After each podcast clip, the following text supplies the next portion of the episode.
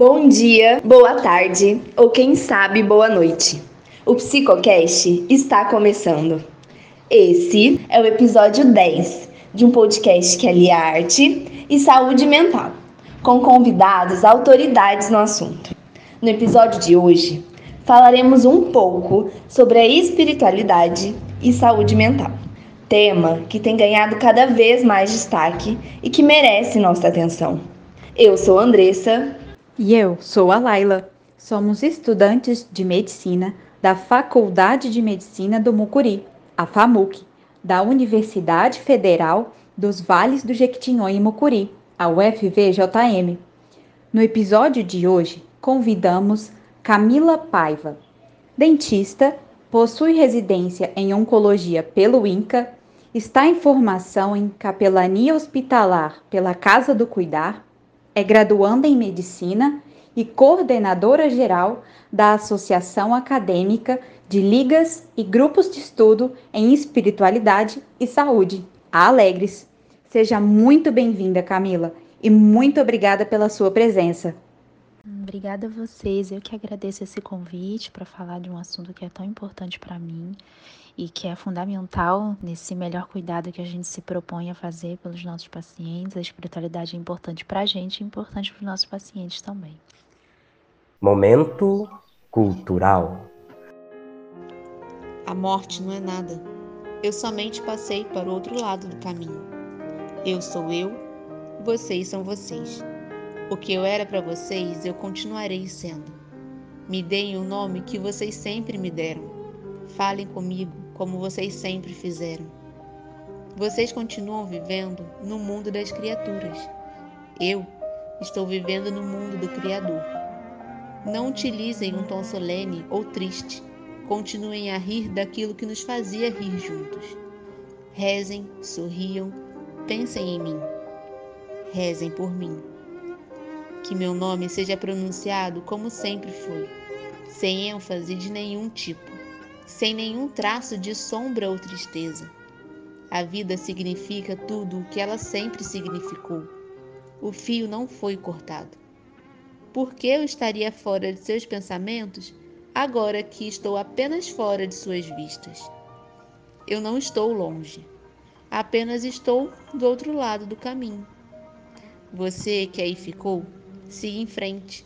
A vida continua, linda e bela, como sempre foi. O tema abordado nesse poema é bem conhecido de Santo Agostinho, um grande filósofo e teólogo. Em seus escritos, encontramos muitas reflexões acerca da filosofia e da espiritualidade. Então, Camila, o que seria a espiritualidade? O que a difere da religião e da fé? Já que geralmente a gente costuma associar espiritualidade a essas outras duas. Bom, existem diversas definições de espiritualidade. Isso vai de acordo com o objetivo e com os autores, o que, que eles querem passar para a gente. Na área da saúde, nós temos definições assim bastante conhecidas, como de autores é, como Harold Koenig, Cristina Puchalski, entre outros autores, assim como outras pessoas de outras áreas que também tentaram definir o termo, né, de acordo com as suas áreas de estudo. De um modo simplificado, a espiritualidade é tudo que traz sentido e significado à vida de alguém. É o que te traz paz, o que é importante, o que é sagrado para você. Eu, por exemplo, ao longo desses sete anos de estudo no tema, que eu comecei a estudar isso na odontologia, bem antes de eu pensar em fazer medicina. Quando eu entrei no, na residência de oncologia, eu, eu percebi que eu precisava buscar algum. Estava faltando alguma coisa dentro do meu cuidado que eu não sabia ainda o que, que era para eu conseguir acessar esse paciente. Então, eu percebi que eu deveria saber um pouco sobre o que, que é sagrado. E eu percebi ali, nesse, nesse tempo de estudo, que a minha relação com o sagrado tem muito a ver com o cuidar. E além do cuidar, também com a literatura, assim, com a leitura, com a escrita, com a palavra de um modo geral. Por isso que eu até deixo um pouco, não de lado, né? Eu acho importante saber os, as definições da Puchalska, do Koenig, etc. Mas eu prefiro as reflexões mais poéticas, né? Inclusive brasileiras. É, reflexões sobre a espiritualidade que tem mais a ver com o nosso contexto. Por exemplo, eu, eu prefiro é, definições de Rubem Alves, Leonardo Boff, Ivone Gebara. É, como dica, inclusive, eu aconselho a ler esses estudiosos que entendem sobre a singularidade da espiritualidade no nosso país. Aqui já com essa definição assim simples de espiritualidade, que é o sagrado, a gente já percebe a grande diferença que existe entre espiritualidade, religião e também religiosidade, né, que são termos que algumas pessoas ainda confundem bastante. A religião é uma instituição, um conjunto de doutrinas e símbolos, enquanto a religiosidade ela é a forma como cada um de nós exerce essa religião que escolheu seja frequentando templos, fazendo orações, lendo livros sagrados. Então, é, a espiritualidade de alguém pode ser vinculada a uma religião, mas isso não é obrigatório. Em relação à fé, vocês perguntaram, eu já vi discussões bem interessantes sobre esse ponto. A fé costuma ser vinculada muito a uma religião, né? Ouvimos muito sobre a fé em Deus, ter fé em Deus é ser fiel a Ele, mas você pode ter fé, por exemplo, em você mesma. Da mesma forma que eu escolho o que é sagrado para mim, eu também posso escolher em que depositar ou em quem depositar a minha fé, né, a minha esperança. É, essas definições elas são discutidas há muitos anos e como tudo que envolve o ser humano nós ainda não esgotamos as possibilidades. O importante é permitir e respeitar o que é sagrado de cada um. Inclusive, esse poema que vocês escolheram para abrir o podcast é lindo e, e, ele é muito lembrado quando a gente reflete sobre a importância da espiritualidade nos cuidados paliativos, que é uma outra área que também me interessa muito, que eu também tenho formação em cuidados paliativos.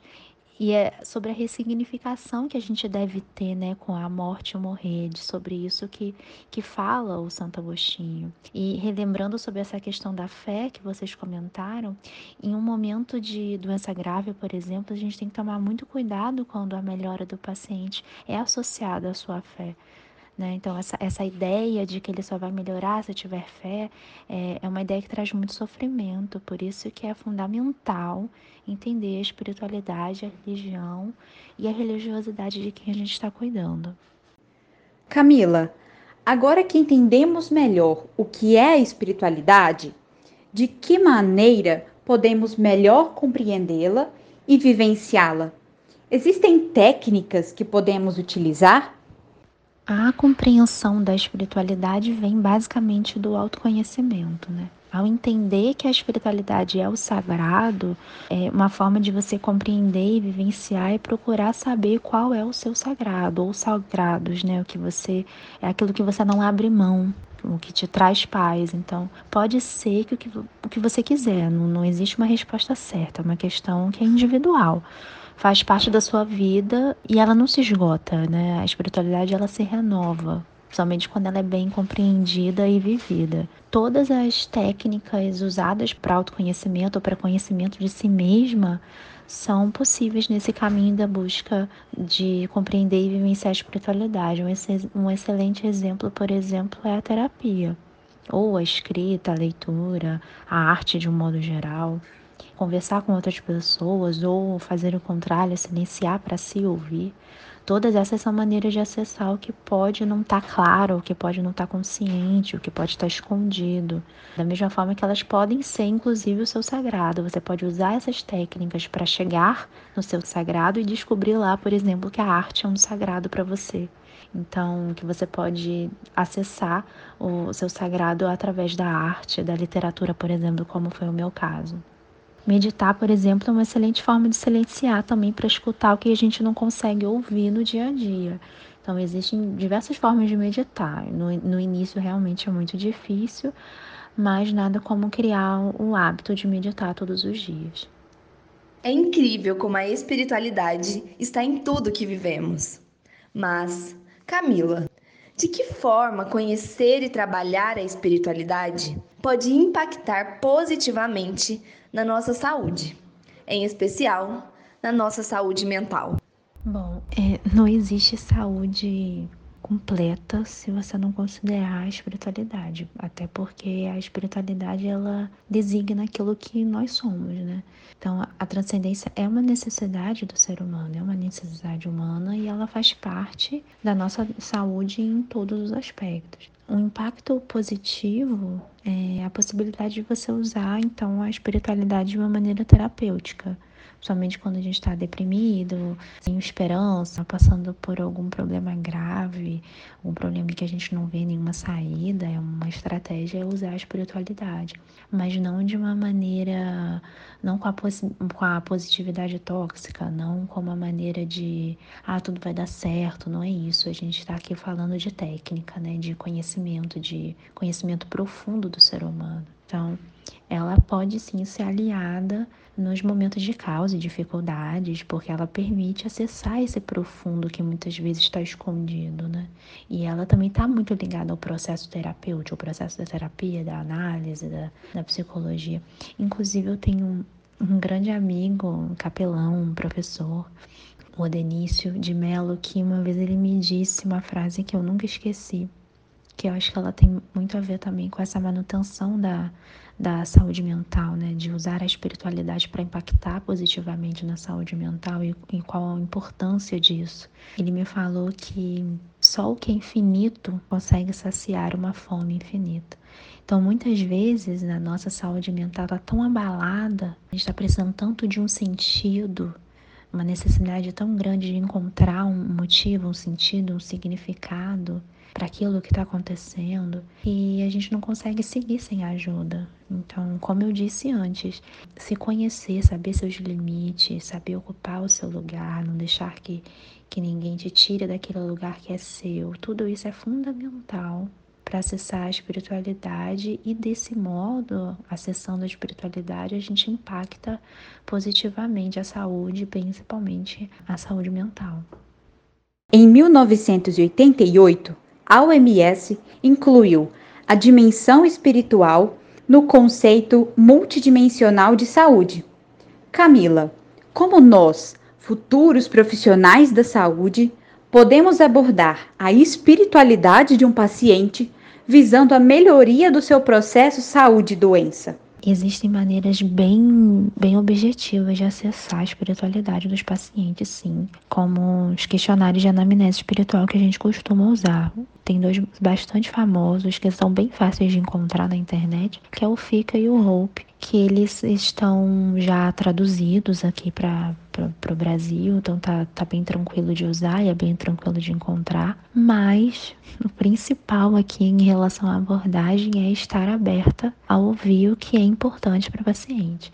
O importante é ouvir o que ele quer, o que ele sabe sobre a sua doença, qual é a sua experiência em relação à doença e à saúde. Esses questionários eles são excelentes, são um guia, né? São um guia importante. Mas a gente não pode se manter engessada ao abordar uma espiritualidade do paciente. A gente não aborda a espiritualidade ou nenhum tema mais profundo de maneira engessada, né?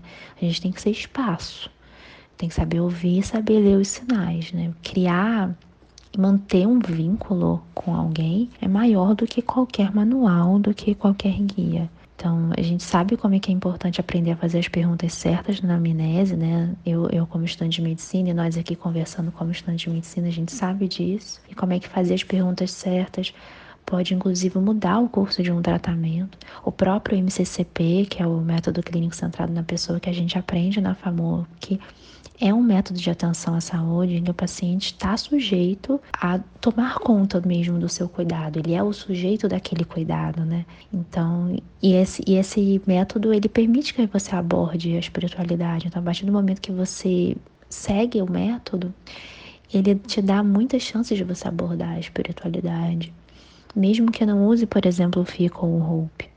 E existem diversos estudos que mostram que, inclusive, a maioria dos pacientes quer ser abordado sobre a sua espiritualidade, porque é lógico que o paciente quer ser o sujeito do próprio cuidado, né? Ele quer ser dono daquele cuidado, ele quer participar do tratamento dele. Inclusive, a espiritualidade, ela pode ser incluída na amnese, ela pode fazer parte do cuidado, inclusive, direto do paciente, pode ser usada como uma estratégia de saúde mental, por exemplo ou pode ser incluída numa pergunta da anamnese, sem, sem fazer o questionário. Pode ser uma forma de conexão, pode ser uma forma lá inicial do rapport, quando a gente começa a consulta, nessa né, conexão, esse rapport que você faz com o paciente. Pode ser através da espiritualidade, pode ser uma forma de se aproximar dos pacientes que, que estão muito distantes. Eles podem ter um tercinho quando a espiritualidade está envolvendo a religião. Um terço, hoje em dia, a máscara, né? A máscara, que, quantas máscaras de Nossa Senhora, máscaras com algum, com algum símbolo da, de alguma religião que podem fazer a gente acessar um paciente que está distante, ainda mais distante por conta da máscara,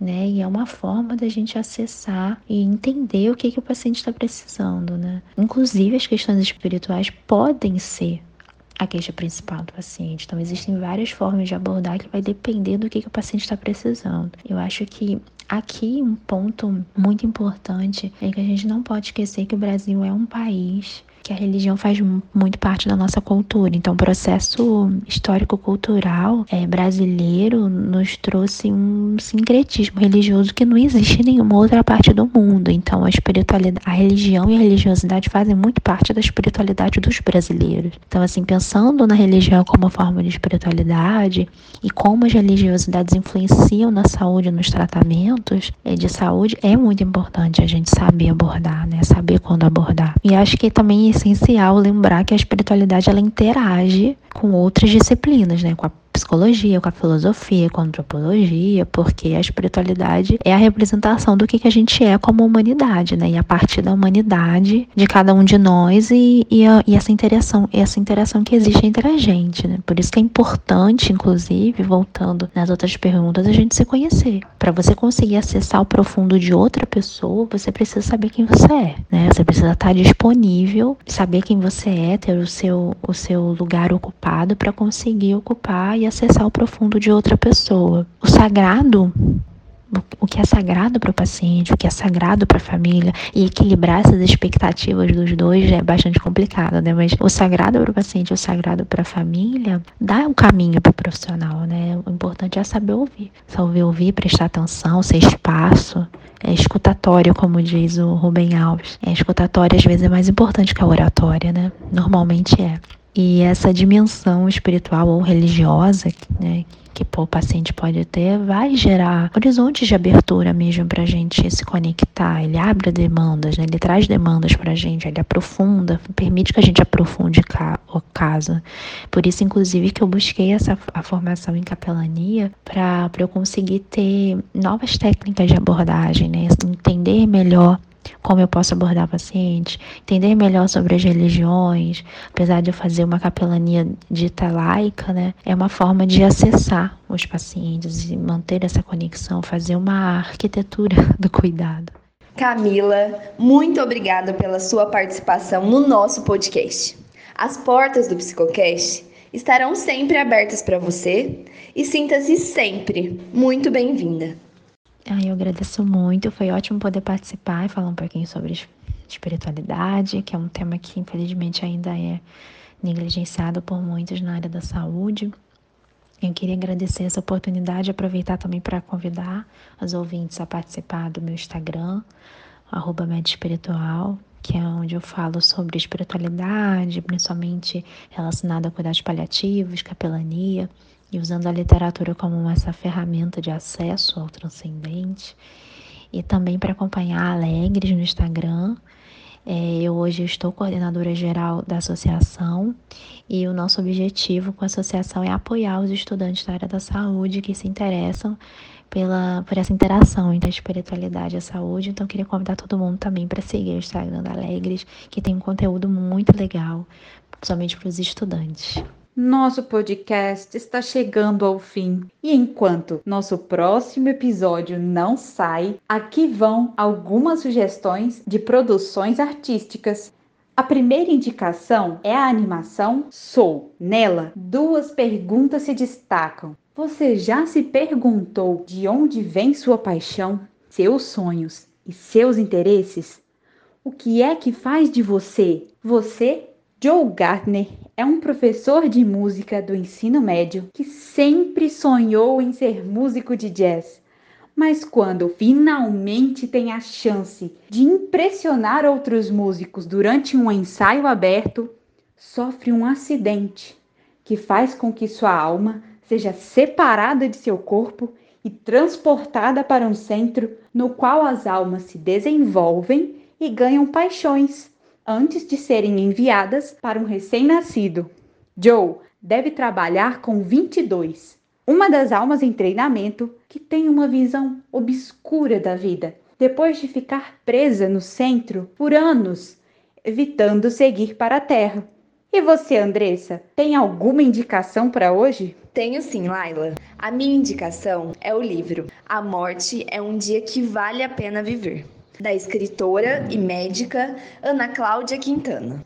O livro trata de um tema bastante tabu: a finitude da vida. Nele, somos levados a repensar a nossa existência e a possibilidade de viver bem até o dia da partida. Ao invés de medo e angústia sobre a morte, devemos aceitar a nossa essência e assim nos preparar para quando vier o momento final da nossa caminhada. Vale muito a pena conferir. E para a indicação cultural regional de hoje, trago o artista e músico Danilo Guinu, baterista e cantor. Inclusive, ele lançou recentemente a canção Vale do Mucuri, em homenagem à nossa região.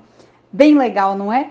Para conhecer mais, acompanhe o perfil dele no Instagram, arroba Danilo Gnu, tudo junto, sem pontos ou traços. O Psicocast foi criado com o intuito de melhor abordar o tema da saúde mental e de combater os preconceitos em relação a essa temática.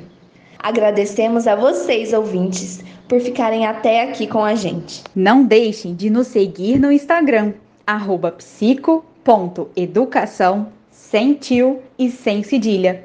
Lá você encontra postagens sobre os principais temas abordados por aqui e o nome de livros, músicas ou filmes indicados em cada episódio. Ah, e não percam os próximos episódios, hein? Quinzenalmente, às quintas. Esperamos vocês. Tchau, tchau!